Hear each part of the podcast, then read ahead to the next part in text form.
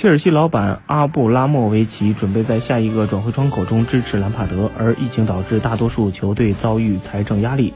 转会市场可能出现低价市场。莱斯特城左后卫齐尔维尔一直都是兰帕德的长期目标。鉴于阿隆索和埃莫森可能离开，齐尔维尔是兰帕德的主要目标。切尔西之前为他定价八千五百万英镑，但现在的环境下，蓝军或许给出更低报价，或许有转会禁令的原因。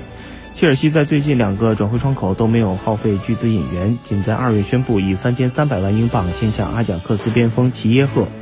而莫拉塔永久转会马竞，阿扎尔转会皇马的分期付款入账，都得以支撑切尔西在今夏的转会市场有所动作。